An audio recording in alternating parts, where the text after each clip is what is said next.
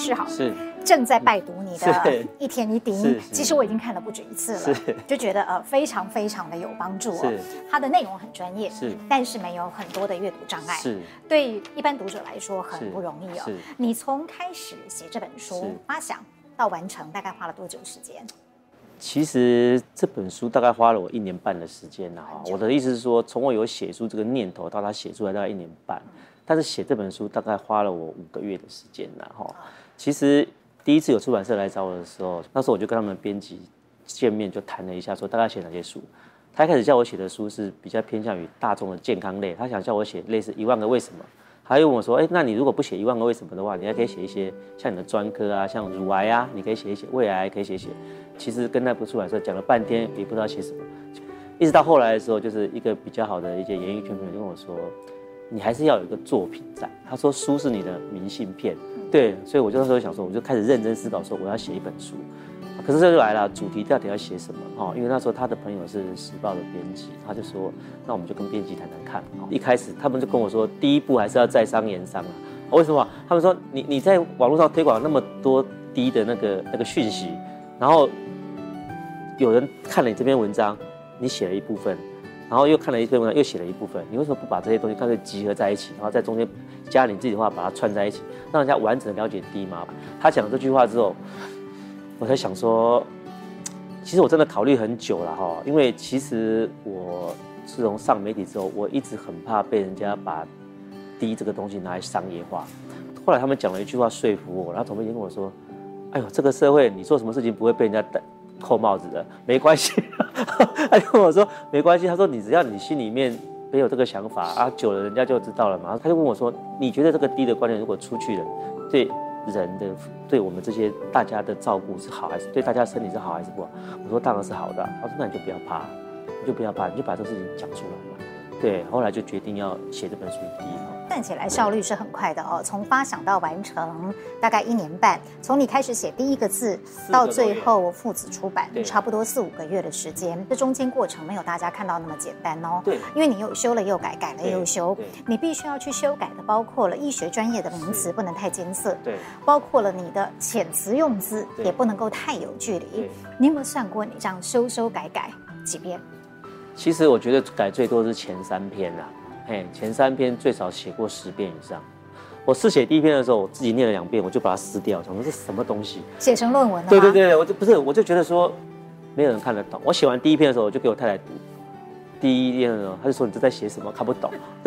结果他这几年在我的熏陶之下，他对第四篇讲，他说连我都看不懂你在写什么，你这样可以吗？对，后来我就一直在改，一直在改，一直在改。身为一个读者，我的确觉得很有帮助。是啊，尤其是我们并不是所谓的有医学相关知识或背景的人，会更觉得是很亲近这本书。张医师是外科医师，你其实有很多的领域可以研究。你当初为什么会去选择研究维他命 D 呢？我记得好像是主治医第四年，第四年的时候出国的。那时候就是医院突然说，那个。科里面还是要有人出国去学习新的东西，然后那时候的科主任就问我说：“啊，你是科内最年轻的，啊，就你去啊，你总不能叫我们这些老婆过去吧？我们都已经几十岁了，你叫我们去？”然后说：“就就你啊，就你啊，就你啊。”他真的是运气真的很巧，因为我在林口有一个亦师亦友的一个一个一个一个那个叶俊南医师，他有一次问我说：“哎，江坤岳，你找到你要出国去哪里了没有？”我说：“鬼，我怎么知道要去哪里？我不知道啊。”哎，他说：“我跟你讲哦。”刚好有一个林口有一个教授，他是台湾人，他去美国四十年了，他来我们这边演讲，他看到那个题目写维他命 D 跟前列腺癌还有肝癌的关系，他说：“哎，这个很奇怪，你看维他命，因为那时候对我们来讲，维他命 D 跟癌症是一点点相关性都没有。”他说：“既然人家讲这个题目，好像蛮有趣的呢，哦，好像他据他讲说维他命 D 可以抗癌，他说你要不要来听听看？如果听得不错的话，你要不要去？就是他结束的时候你就去。”问他说可不可以去他实验室问问看？他说反正因为那时候其实我英文也不好。他说他反正在台湾他会讲中文啊，对对，你其实他可以用用用中文可以跟他沟通，就比较不会害怕。我听也是蛮有道理的哦。一开始去波士顿的时候哈，进到实验室的第一步哈，就是前前前两个月哈，我只能说我的感觉就是失望再失望，然后最佳的形容词是无比的失望，哎，然后后来是有一阵子甚至是绝望。每天我就坐在那边看，我就在等他叫我要干嘛。我想说，我接下来要做的时间应该是无比的艰难啊，然后他会带着我，好像就是探讨一些人，就是就是最奥秘的东西。但是我去的那七天，他每天早上都只有跟我讲一句话，就 Good morning 就没有了。我每天都看他那个大概十秒，就 Good morning 就没有了。我就想说，到底那我这边到底在干嘛？对。后来我实在忍不住哦，我就去问他说：“哎、教授，那我下一步要要做什么？”就去他办公室找他说：“下一步，那我我这边来这边已经十天了，那我这要做什么？”他说：“哦，你还没想到你要做什么？哦，那时候我就想把拳头举起来打人了，你知道吗？哎、我我我来这边不是你应该你已经想好要我做什么？你叫我来吗？”他就说：“他既然是问我说我想要做什么，我，我当然是想要做实验啊，我我想要做什么？”就他说，我就问教授说。那那那那，不是应该有一个大概的方向吗？他说，哦，方向就是维他命 D 啊，我们这个 lab 都是做维他命 D 的。他说，你就自己去读论文吧。啊，你读完论文之后，你再跟我讨论要做什么。被他一这样一讲之后，我又不敢想说，哇塞，人在屋檐下不得不低头，我又不能跟他讲说，你在讲什么？是因为你要跟我讲要做什么？怎么是我去读论文的时候跟你讲要做什么呢？但他这样讲我也没办法，我只好自己每天就在那边看论文，看论文，看论文，看论文，然后每天去找他讨论，每天去找他讨论。结果我发现这样子努力了几个月之后，我觉得还是有差别的。就是，所以我才很想要告诉大家讲说哦，每一个人在做事情的时候哦，如果你只是一直在 plan，没有开始 do something 的时候，你永远都踏不出那一步。可是当你就是被逼着人家拿刀子挂在你脖子上的时候，就是开始做，你真的去做的时候，连我这种对于基础研究超级门外汉，我都可以踏进去。我真的就找到机会，然后去跟他讨论，终于再去到。美国的第八个月，我把我的第一篇论文做出来了，所以那时候心里面是无比的成就感，是无比的成就感。所以我还只是想告诉大家说，再怎么样困难的事情哦，你想哦，你永远都会觉得那个事情是遥不可及的。可是只要你开始做下去，就真的开始会有一点眉目。看起来好像也平步青云，你当上了外科医师，去了美国回来，然后开始有了一些成就。可是，在这个所谓的行医之路上，有没有曾经让你觉得是比较挫折，甚至于是想要放弃的阶段？其实，你问一个外科医师说他行医有没有挫折，一定是医纠啦，一定是医纠是最挫折的事情啦。对，我一开始当主治医师，满腔的热血，觉得病人来，我就是想办法把你医好，对，想办法医好，就我。听到了几次，大家要的都是钱，根本没有人在 care 他的家属，没有几个人，只要一出事就是钱钱钱，根本没有几个人想要知道到底发生了什么事情，你医生到底对这个病人做了什么，这个事情真的跟你有相关吗？没人要听我讲这个，好，而且后来开了几次协调会，就是在外面开的协调会，一大堆，我一个人面对二三十个家属，对我就是全部的指责，都是一直在骂，而且你不管讲什么都没人要听，大家都一直在骂你，一直在骂你，一直在骂你。所以那有一阵子，我对我就有点沮丧。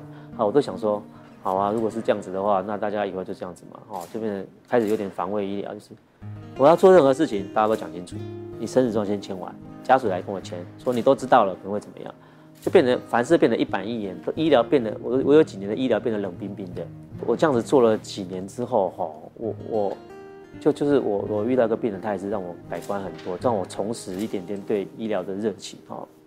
就是有一个那个卖鱼的那个老板哦，他不小心得到了肝癌哦，他还是在外院做超音波，不小心扫出来肿瘤，然后跑来找我开刀，一来就说，哎，江医师，我得到肝癌，要开刀。我想说，哇塞，这病人还真好，还自己把诊断讲出来。一般来讲是说我哪里不舒服，然后开始找，我也很好奇嘛，我当时帮他排开，我当时我就先问他，我就先问他说，哎，你为什么会来找我啊？他说就是我们家楼上的神明说要来找你，嘿，他说他还去。查了我们医院的外科医生的名字列出来，一个一个丢，咚咚咚咚咚，全部都丢不成，只有丢到我，就丢到你，就咚咚咚，马上就三个圣杯，他所以他也没有任何的犹豫，就跑来找我开，因为他说这是神明指示。对，他开完刀之后，其实他中间其实他都知道肝癌是会一直复发的，所以他光是手术就做过五六次，中间他就反复的在不断反复的复发。其实到中间有一段有一段时间他复发的比较多的时候有没有？我有我有问他说，我说。其实我说我我有跟他讲，我跟他讲很明，我说我对我自己的艺术很有自信，好，但是我觉得你在我这边的话下去的话，我觉得你再过几年应该是没办法控制，会会死，我就直接跟他讲，我说你要不要考虑去台大，因为我们到底不是医学中心嘛，哈，对，你你要不要去那边走走看，去那边晃一圈，他就直接跟我讲说不用，他说。其实对对，他就跟我说不用跟我说。但是其实从刚开始跟你给你开刀的时候是神明指示的啦哈。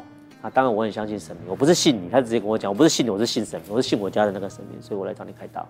但是这几年你对我的照顾，爱或者怎么照顾？他说我早就跟你讲，就算神明叫我换医院，我也不会走了啦。就算我家的神明在跟我说什么什么，你现在可能要去台大了，我也不会走了。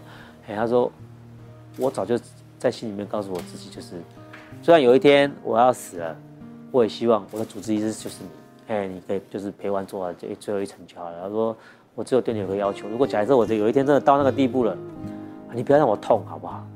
对，你就你不要让我痛就好了。对啊，一直到后来他情况真的开始变差的时候，啊，有一天他就真的在家属里面，就是就就真的过世的时候，他死亡的时候其实很平静的哈。我站在那边，他的儿子女儿也都站在旁边，我们四个好几人就围在他那旁边。后来他爸爸就是真的就是看到心电图停掉的时候哈，然后我们开始收尸的时候。他的家属排一排就跟我鞠躬，就就说很就是很感谢照顾嘛，啊，整个就很什么时候，在从那个时候开始，我开始重拾对医学的热情，对，因为我知道说你努力啊，你很关心他，还是会有人知道，对，就是就是大家都觉得社会上好像很多东西很无情嘛，哦，但是其实还是有很多很有情的角落，对啊，等到你自己把心放开的时候，其实。人家还是感受得到的，哈，所以从那个时候我才开始想到说，哎，我封闭的那一两年真的不对，嘿，封闭的那一两年就就不对，就是让我自己感受到说，我又恢复到以前的热情。反正凡事我就以病人对我优先考量。如果你家属不好，反正我我我面对的，我我我我不是说我不用对家属负责，就是病人本身才是我最该 care 的东西。我我会尽力把我手上最好的东西都给那个病人。那如果你家属真的不能不谅解怎么样啊？就我们就再说嘛。台湾有个很奇怪的观念，就是只要你帮他开刀了，他就会觉得说什么责任都在你身上。只要他被你开过刀，他就觉得说，哎，就要找那个开刀的医师，不管他的问题跟开刀有没有相关性。然后，所以有的医生就会觉得说，呃，这个刀太危险，我如果开下去会怎么样？怎么样？怎么样？他现在我不会说，我说，我会跟他讲得很清楚，说，你你你你开十个这种病人开十个，只有一个会活，但是不开十个都死掉了。你要不要开？嘿，你要开，我帮你。现在我们来做，嘿，我不会怕后面的麻烦，后面麻烦都没关系，因为我觉得我当个医生能够做的事情就是，我给每一个，因为我认为每一个会碰到我的病人，他都是跟我有缘的人啊。跟我有缘的人，既然你会碰到我，不管今天你是特地来找我，还是因为我值班你在急诊室遇到我，我觉得那就是你跟我的缘分。我能够救你，我一定救，就是我一定救，我就让他努力。我会跟你讲，除非是你自己不要。嘿，但是我要把所有说对你最好，我认为最好的，我一定要告诉你，我不会怕说后续会产生什么异常，我不会怕。嘿，我现在我是不会怕的。其实听江医师讲过去自己亲身的这些故事经历，还有陈述一些你自己的一个心情转折，你觉得自己在不断的几年当中去修正你的态度、是心态，面对病人或面对医学的态度，甚至于包括了做研究这条路，跟你天生的感性有没有关系？其实我不晓得我算不算一个感性的人呢？哈啊！但是，其实在我还没当医生之前哦，有时候像有时候我在以前我国中、高中在家里跟我妈妈看连续剧的时候，好，就是有时候或者跟我姐姐看连续剧的看连续剧的时候，有时候那个剧情稍微比较狗血一点点，哈，我看到我妈妈、我姐姐、我哥哥在旁边还在笑，可是我就开始哭了。我可是他们你知道吗？我觉得很丢脸，我不能让他们知道，我就会。我去旁边这样子，或者去上个。容易感动。对对对对对，也许这是天生，反正我很容易就是会被一些小小事情感动。像现在也是一样啊，就是现在我手上有非常非常多的癌症病患，而且其实每一个癌症病患的故事背后的故事都不一样。好，如果你愿意用心听听的话，其实有很多很可怜的人，在你很不如意的时候，我有时候就去想想看我的病人，哇，我都我觉得我吃的苦跟他们比起来是能看哦，就是。根本就差的十万八千里，所以我常常在讲，我每次在有些人说我很会安慰人，我说不是我很会安慰你，是你遇到的苦跟我看到的苦那些比起来太好笑。我随便讲一个给你听，你就知道人家比你苦一百倍。之前有个那个那个那个那个病人，他乳癌，然后开完刀之后恢复其实还不错啊，可是不晓得为什么第三年就脑转移，就很奇怪，就就第三年就脑转移了。然后他那时候就很他很乐观啊，他还是继续那个啊，其实他先生也对他非常非常的好，就是每次回诊都都在。啊，就后来他其实他脑转移还控制很好啊，后来就变成半年回诊一次。就有一次回诊的时候，我就看到他先生不在了，就是今天怎么没来？我开始也没有也没有讲什么，我想说人家有事嘛，对不对？就他连续两三次回诊他不在，我就实在是受不了，我就问他说：“哎，那个谁谁谁怎么最近没有来？是有事是不是？”就他先生上上个月在一某一家医学中心胰脏癌死掉了，所以才说你这社会上有多少人正在面临这些东西？我是想说，如果设身处地你是那个人，你受得了吗？对啊，那我们还有什么资格？叫说哦，你遇到一点点事情，你就在那边讲说哇，怎么上天这么不公平啊？怎么怎么那么一大堆，你你想要想到这些人，你就会知道说，哎，没有什么好不公平的啦。你想到他他他才不是不公平吧？我没有什么好不公平的，所以让我对很多的事情都觉得，让我现在自己面对很多事情都可以一笑置之啊。张医师讲的让我觉得蛮感动的，就是历经这么多事情，其实你没有改变你的热情，对生命对人的关怀的这个本性，呃，当初。你曾经提到说，你立志学医，其实跟你父亲是有点关系。我父亲是一个国小老师，哈，我妈妈其实只有小学毕业，好，她其实就是，其实我们那时候的家境并没有那么好，因为那时候国小老师的待遇也并不是很好。我们家有三个小孩，啊，我哥哥要念书，我姐姐要念书，我也要念书，好，所以我爸我妈几乎都是一直在工作的，好，我妈妈有在家里面接一些家庭的东西来做。啊，我爸除了白天上完课之外，他晚上还要回去帮忙，哦，所以就是，所以可能是因为太劳累的关系，他身体刚开始的时候并不好。我奶奶就去帮他庙里面求了一叠的符篆，我奶奶那天有一天就把我叫出去说：“这个你把它烧在水里面。”我那时候不知道他烧干嘛，我就把浮水化在那个，他就说烧一烧丢进去，然后我就看我爸装水，那么来喝来喝来喝。其实那一幕我就觉得，哎，如果可以的话，那我自己来当医生好了。嘿，也许就可以照顾我爸爸，就可以照顾很多的家人。是从那个时候开始萌生要当医生的念头。不过这当中，因为你曾经提到过，其实，在你的求学当中，因为很用功嘛，功课也很好，也是你爸爸扮演很重要角色，就是他半夜要起来啊、叫你读书啊。国中是这样，高中他也这样子的陪伴你吗？应该是这样讲哈。那个国中的时候，我有个怪癖，就是我学校回到回放学回家大概都六七点。吃完之后，我读书读到八九点，我就要睡觉，因为我觉得国中这样念到九点的时候，连续读书的十个小时，我觉得很累。我都要念到半夜三点钟起床，起床之后再看他念到天亮，然后再去上学，这样子。我我的习惯是这样子。但是你知道吗？三点钟我常常都起不太来，哎，那我爸每次都跟我说：“那你先去睡，没关系，三点钟我叫你。”事实上，我爸他自己，他可能晚上他可能要做其他的事情，因为因为那时候我们读私立学校，那个那个学费很重，压力很重。他可能要忙到十一点多、十二点他才睡觉，睡不到三个小时，他叫我起床，然后他再回去睡，他他他再回去睡，然后一直打断他的睡眠。所以其实其实那个时候的我是没有什么感觉的啊，我只觉得说就是就是这样嘛，爸爸嘛，就是这样。啊，我觉得最有感觉是就是真的等自己为人父母之后，嘿，好去想到这一个。张医师真的很感情，嗯，没关系，我们平复一下情绪。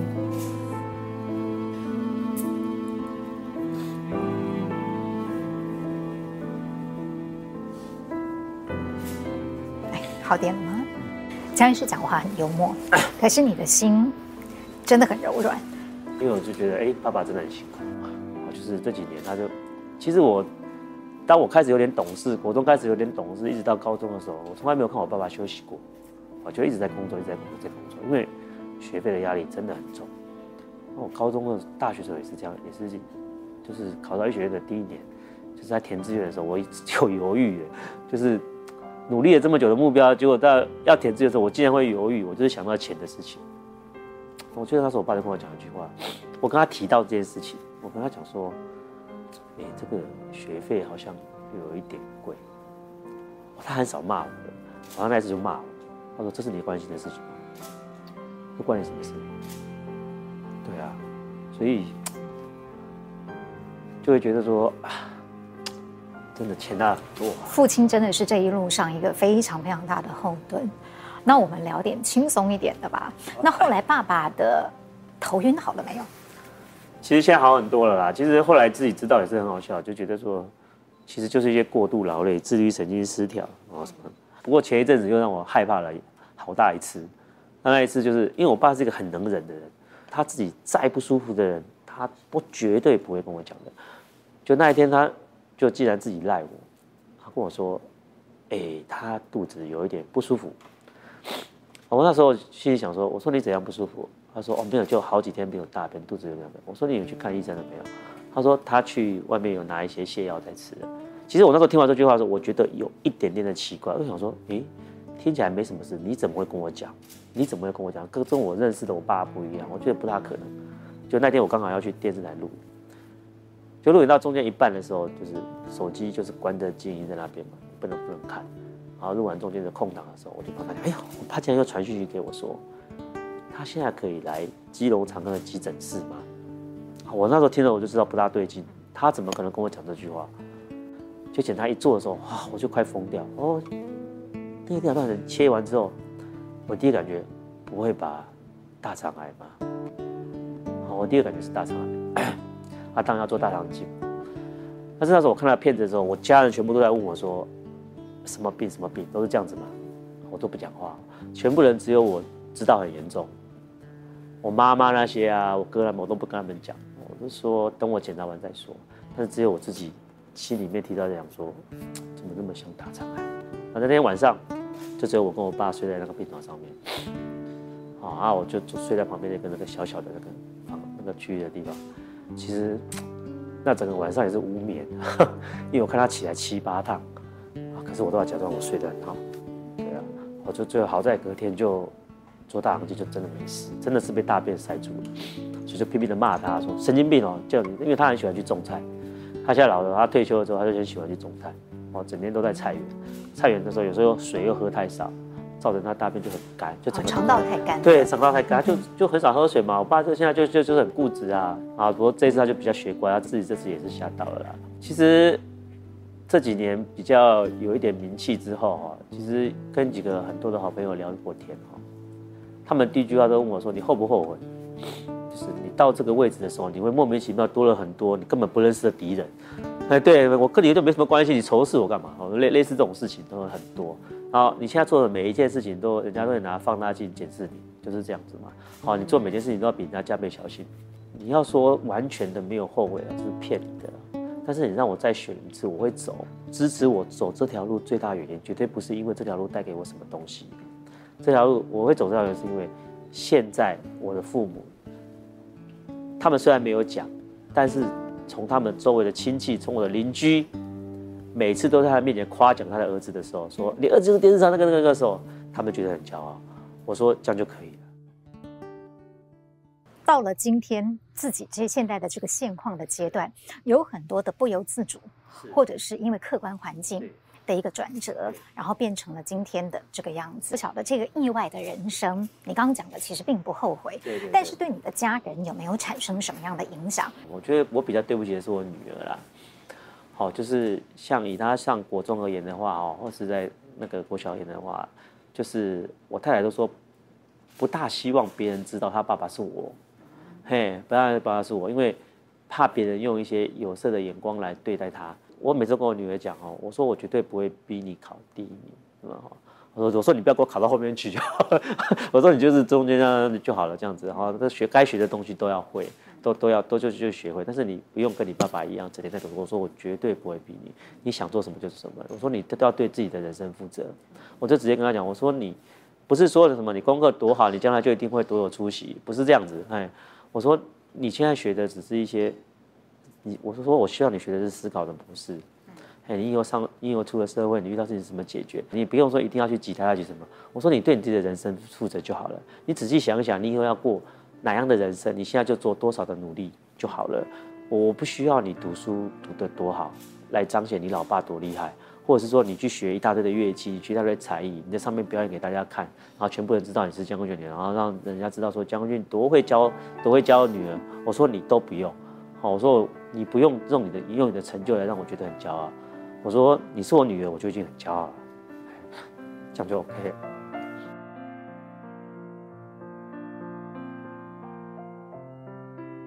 女儿其实，呃，你不想给她有一个名医爸爸的压力，是，但是他自己本身呢，因为至少我看过你 曾经在直播讲的一些故事，还蛮可爱的，包括说他还会主动，呃，发表他年轻人的意见，对对，而且身体力行的还帮你呃经营你的所谓脸书粉丝团，然后还真的帮你管理了一阵子，是是是是。其实我觉得他一开始的时候，他并不了解什么叫做名医爸爸，他也是不了解什么叫做有名气的人。对，他只是因为他接触到脸书，好，他因为其实我以前是从来不玩脸书的，我虽然脸书账号，但我从来没有发过言，我也几乎一个月不会上去点开任何一次。但是因为我女儿开始玩脸书之后，她发现追踪她的人太少了，她不甘愿。然后那时候就是我跟我太太两个上去假装就帮她帮她，对对对，假装 follow 她，然后她的一些什么，就是他的我我我的干女儿，她的干姐姐们，通通进去帮她的时候就充当，可是她觉得很无聊，她就跟我说。他就跟他妈说：“哎、那我们帮爸爸开粉丝团好不好？”然后他跟他的那个同学当管理员，这样子。我还不是管理员呢，我是粉丝团的名字是我，但是我不是管理员，我没有我没有资格在里面留言，都是他们两个。然后那时候成立了之后，后来就是一开始在三四百人的时候，就是人家会问一些问题嘛，哈。那大部分都是回答一些很简单的问题啊，他就是跟人家谢谢，或者人家就说：“哎、欸，医师你怎么样？你怎么样？”他就说：“哦，谢谢你的那个谢谢谢，只能回答谢谢谢谢，然后。”再谢谢，然后说谢谢你的夸奖啊，欢迎收看，就会慢慢开始不对了，因为开始有人在问一些比较专业的问题了，哎，他就开始把问题转给我，所以从那个时候开始有人问专业，我真的很感谢那个第一次问专业问题那个人，因为他让我变成管理员，就是那个时候我。他我我女儿终于把管理员把我加进去，我终于可以在上面回话。之前我都我也是跟一般人一样，虽然是我的粉丝，我只能看，我不能回话。对，后来我就我变管理员，我就开始回一些那个。所以保证这个脸书粉丝团的专业问题是你自己回的，全部都是我回的。其实很多事情最后我们都很难去看它到底是得失之间是什么。我想在这么多的身份当中，至少有一个失对你来说可能是很重要的，就是时间。对，呃，你觉得在？成名了之后，不管是成为一个大家认识的医生，或者是作家的医生，他压缩到你最多时间的是什么部分？那这样的情况下，你怎么重新做你的时间分配？其其实应该是这样讲哦。其实上节目刚开始一个礼拜去录一次，其实对我来讲是好玩。嗯，哎，对我来讲就是纯粹就是好玩。直到后来之后，这个真正有点就是真的通告越来越多，或者有一些其他活动要做的时候，真的慢慢压缩到我的时间了。但是我一直告诉自己哦，我不知道各位有没有看过一个 YouTube 的一个短片，他说一个瓶子，你先放大石头进去，接下来你就可以放沙子，最后就可以再倒水。对你，你人生就是跟这个瓶子一样，你要有顺序。所以其实像一样的人，但是我有抓住我的重点，我的重点就是我临床就是我临床是我的重点，我医学研究不要放。好，然后重点就是我的节目的话，我现在就是告诉自己说，父母我一定要陪。小孩子重大的时间或者是读书，我也要陪。对，那剩下时间我才把一些把录的时间摆进去。刚开始的时候，我背后承受的是很大很大的压力，哎，而且也有卡到一些同同才团体，或者卡到一些外面的医生。你今天在上面做一些事情的时候，同才外面做了这么多医生，啊，你比较突出的时候，别人当然就会觉得说，哎，怎么怎么怎么怎么这样的。所以其实就变得有点有一阵子是里外不讨好，嘿，但是后来就是人家跟我讲的嘛，他说。我一个好朋友跟我说，他那个好朋友也是到我现在都记忆很深刻了。对，就是在我人生最黑暗的时候，他其实陪我走过了一段很长的路。那时候我跟他讲说，我有点萌生退役的时候哈，因为我觉得压力好大。然后他们就跟我说，哎、可是我的朋友啊，什么什么朋友啊，我们有好多朋友，那个因为得到癌症，因为看你的脸书才重新振作起来，你知道吗？我就是听了这句话，他说，你你你不要去想太多，你就是去这样做就好了。嘿，他说，其实你默默的，其实已经帮助了很大的人，很多的人。好，我本来想说，哇，病人越来越多了，我应该要增加我的开刀房时间，我应该要增加我的门诊时间。但是后来有人跟我讲说，他说哈，每一个人有每一个人的角色，他的使命不一样。你是个医生，你继续做没有关系，没有人要叫你说，因为外面的事情要把医生的事情停掉，没有人要叫你这样做，你继续做你的医生没关系。但是其实外面的事情，其实你救了更多人。慢慢了解到这件事情，说，哦，原来自己在不知不觉中已经帮到很多人了，所以我才讲说啊，那那就算了，那。人生本来就没有什么十全十美的事情嘛，对不对？这些压力其实扛过了就就扛过了。我觉得既然我做这件事情是有意义的，那就继续做啊。哎，就是为什么我后来把时间分配成现在这个原因的关系，就是讲我宁可把一些多一些时间去宣导一些正确的观念，因为我觉得刚开始宣导也是觉得没有什么太大意义，因为你也不知道，其实因为一开始我在写的这些，我不知道有这么多人在看，我以为是我自己在上面发牢骚而已，然后得到一些小回应，就我没有想到。我那个朋友跟我讲之后，我才知道我无形中已经改变了很多人的人生，所以我觉得做这件事情是有意义的啦，所以才会一直做到现在。江医师，不管是从你平常讲话，你写书的文字，都可以感觉到你是一个很温暖的人。是，好，那在这边录影也是逗得大家哈哈大笑，笑口常开。呃，笑口常开是你的性格，是但是你怎么样去维持你的高 EQ，笑口常开？你可以在自己很烦闷的时候，也可以用一种很诙谐、轻松或亲切的态度去对待病患吗？我觉得有一个很好的方法啦，就是说，像我跟病人解释病情，家属在旁边，我严重性都只讲一次。第一次我就跟他讲，我就跟他说啊，接下来就是几天会有什么状况，接下来几天可能会怎么样，我都先跟他讲清楚。我第二次去查房的时候，我就不会再跟他讲这个了，我只会跟他讲，哎，今天情况没有改变，或者怎么样，我就跟他讲，哎呦，很累哦，就是因为家属在旁边都很累嘛，我就会拍拍说，哎，很累哦，哎。你你你你觉得我们的基隆这附近的伙食怎么样？我会跟他聊一些家常，因为病情我们都知道了。我第一季来当然也是看病情，我就跟他讲说怎么样。可是接下来你就可以跟他谈一些日常的家常，因为没有人可以，因为你自己做过家属。如果医生来都只是跟你讲一些啊，不希望啊，啊这可能啊，乱乱乱乱，我觉得对他们来讲那个压力真的太大了。但是你要怎样去维持这个这个这个心情？我觉得就是这个时候人的心中就要有一个信仰啊。我我每次只要心里面累积到一点负面能量的时候，我就会有点像基督教会这种这样去告解一样，我就会上山去跟我的心中的信仰说：哎。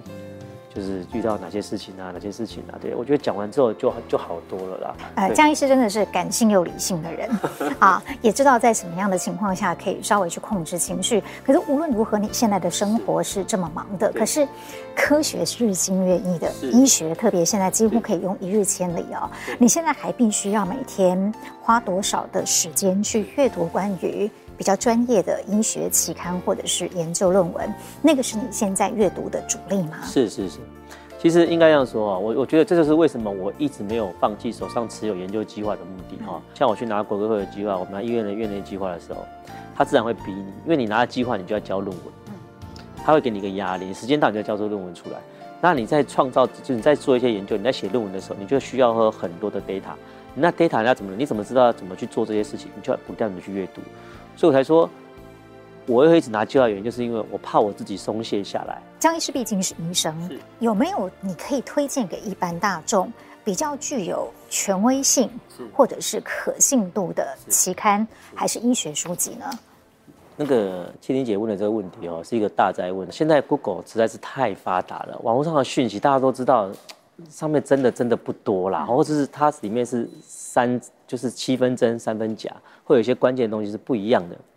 医学知识是日新月异的，我的见解跟另外一个医院的见解可能不大一样，会有一定的差距。但是我们大方向是一样的。我只能这样讲哦，就是说，如果今天你在网络上搜寻到一篇文章哈，它的作者不是一个医生的话哈，其实你就要强烈怀疑它的真实性，就是到底有多高。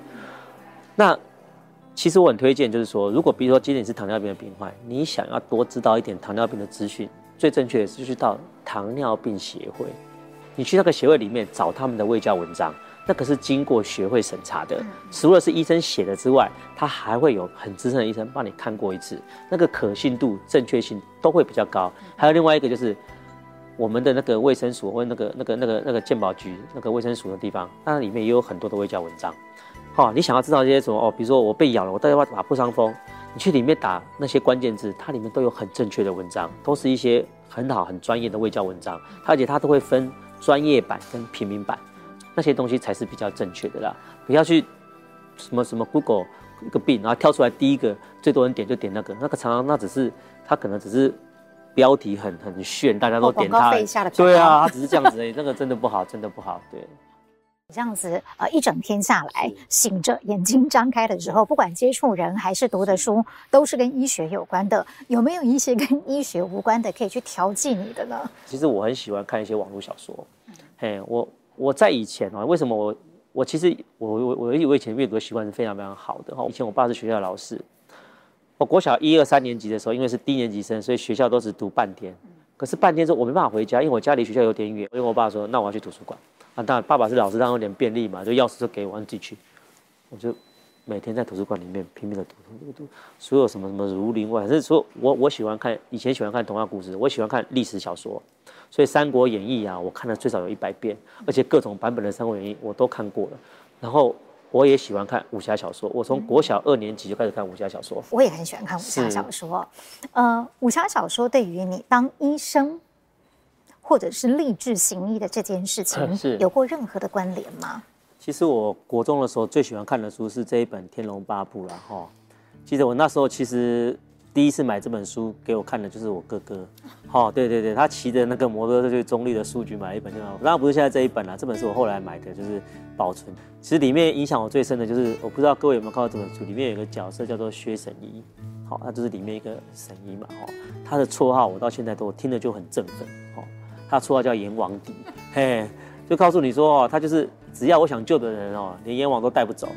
所以，我那时候都一直一就是这个这个有鼓励到我，然后就是说，为什么我后来读书那么认真哦，然后后来为什么我练习开到这么认真，我就是希望有一天，就是我可以跟我病人讲一句话说，你只要来看我，你想死都很难，而且还要配合现在这个表情。对，这就是我的目，就是所以当住院医师的时候，因为住院的时候就在练习开刀嘛，哦，我那时候是日以继夜。哦，别人是一天可能在那边开刀八个小时，我一天都开刀十二个小时、十六个小时，就是即使我下班了，我也不走，只要有刀还没有结束，我就去看，我就会去跟。我每个主治的场所我都去跟他学。那我只想让自己成为一个，就是像那个小说上的阎王敌一样，我就是这么厉害你，这么来找我的，我就是开的比别人好，就是开的比别人快。因为我觉得每个来找我的人，我都会有责任感啊，我都觉得说，我你来找我是因为信任我嘛。那如果我不能够把最好的给你。这样子，我觉得我对不起他，所以我才会说，我就才会，就是这个这个这个信念一直鞭策我说，哦不行，我要让自己更好。所以我常常回去我要念书，嘿，就是因为我觉得哦，念书这种有时候不是那么快乐的事情，有时候会让你觉得很累很烦。我有时候也会回家觉得好想睡觉，我也想说，哇，今天怠惰一下，今天不要念好了，今天十一点就去睡觉好了。可是我只要想到这件事情，明天可能有病人会问我什么事情的时候，我就会想说，哎，不行哎，这个我自己都没有到那么的懂。最新的医疗到底在做什么时候？我有什么资格去让人家询问？就是因为有这种信念一直逼着我，所以才会养成我每天都还是在阅读的习惯，一直在看书。因为我要让自己永远 up to date，然后我要让保证每个来找我病人，你们听到的都是最新的医疗。就是现在我们就是这样做。我觉得我现在还是每天在读书，但是我读的是活生生的人生的人生的书。对，他们都都每个病人。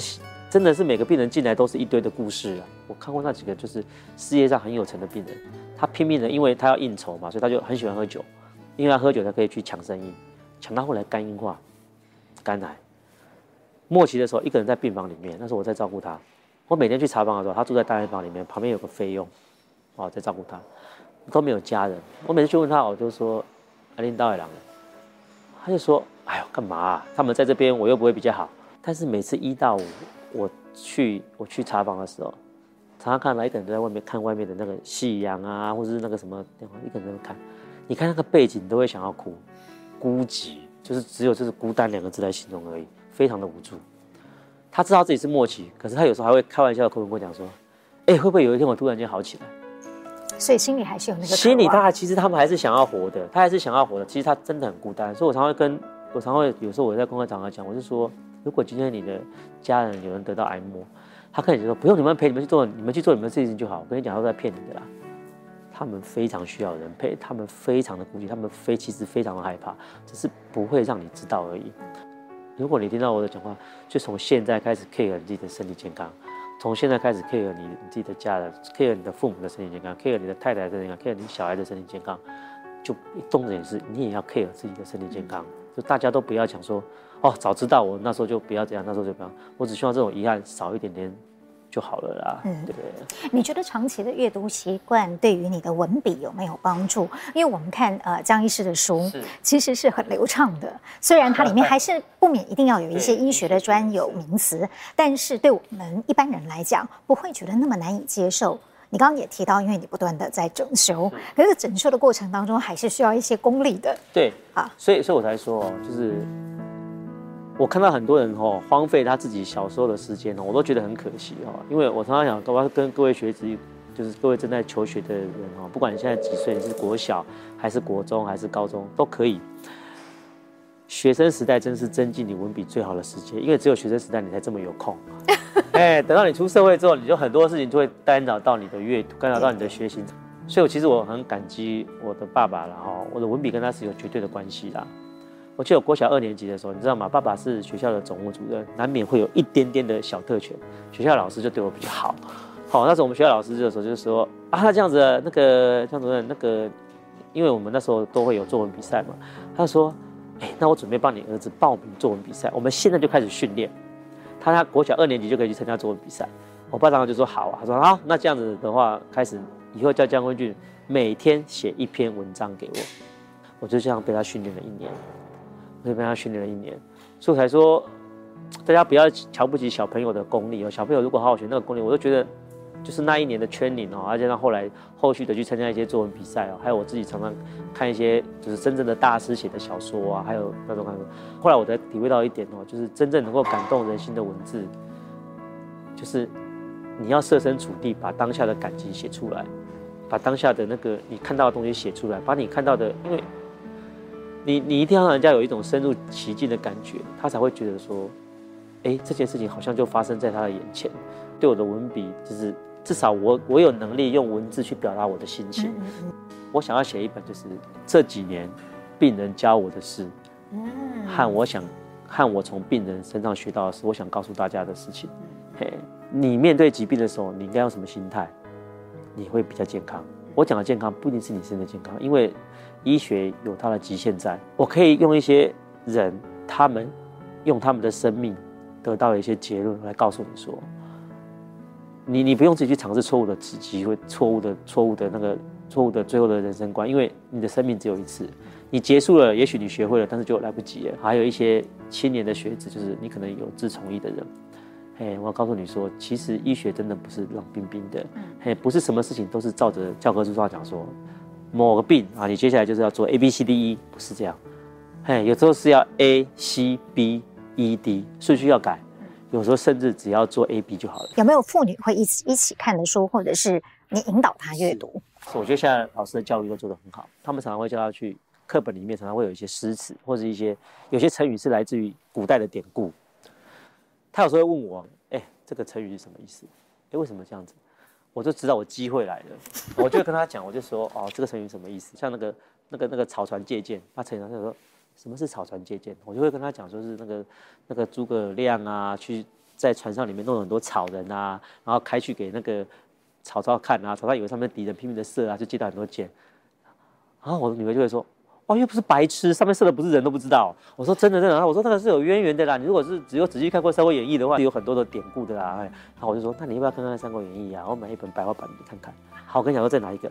我就是这样子，就是从他学习里面，然后他看到某些东西，他会很好奇的问我。我就跟他讲说，如果你去看什么书哦，你就会知道说，哦，它里面在讲的很有趣，很好看。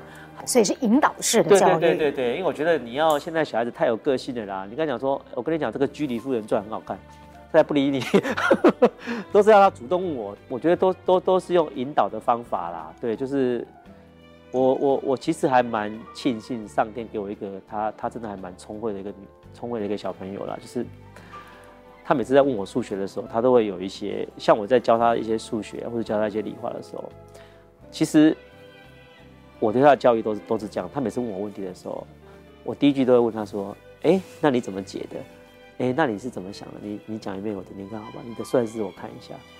我女儿会有很多天马行空的算法。我女儿讲的讲一些想法，有时候异想天开，可是有时候那个想法会让我觉得怎么天才到这样，还可以这样解，我连我都不知道。哎，可是她讲确实有她的意思，所以我都会顺着我女儿的话讲。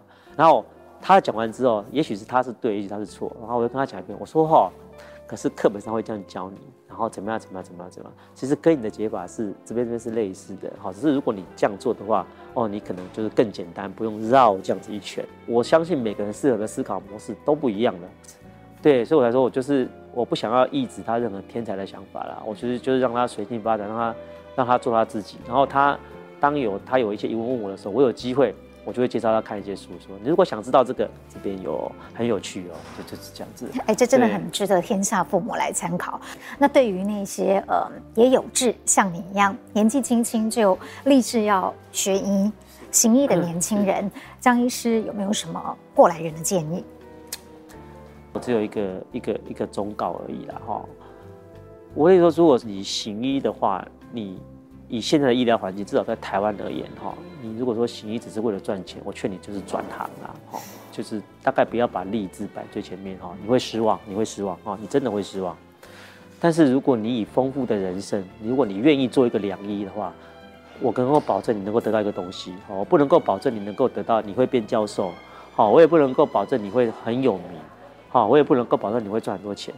但是如果你的心是想要把每个病人都医好哈，你对你的病人很好，很多病你跟你的病人互动很好，我只能够保证你会得到一个东西，叫做你会得到一个很丰富、很无憾的人生，因为你这一路行医的过程会有很多的病人给你很多的 feedback，非常多。也许不是在你行医的前五年，但是在你行医的后半段，他们绝对会一直跑出来，会有很多让你很感动的病人、很感动的家属一直出现在你附近。对，就是。如果你要的是丰富的人生哈，那就选一是没有错的。嗯，对，谢谢蒋医师今天的这一番话，也让我们觉得很丰富，也觉得很感动。好，谢谢你，谢谢。谢谢。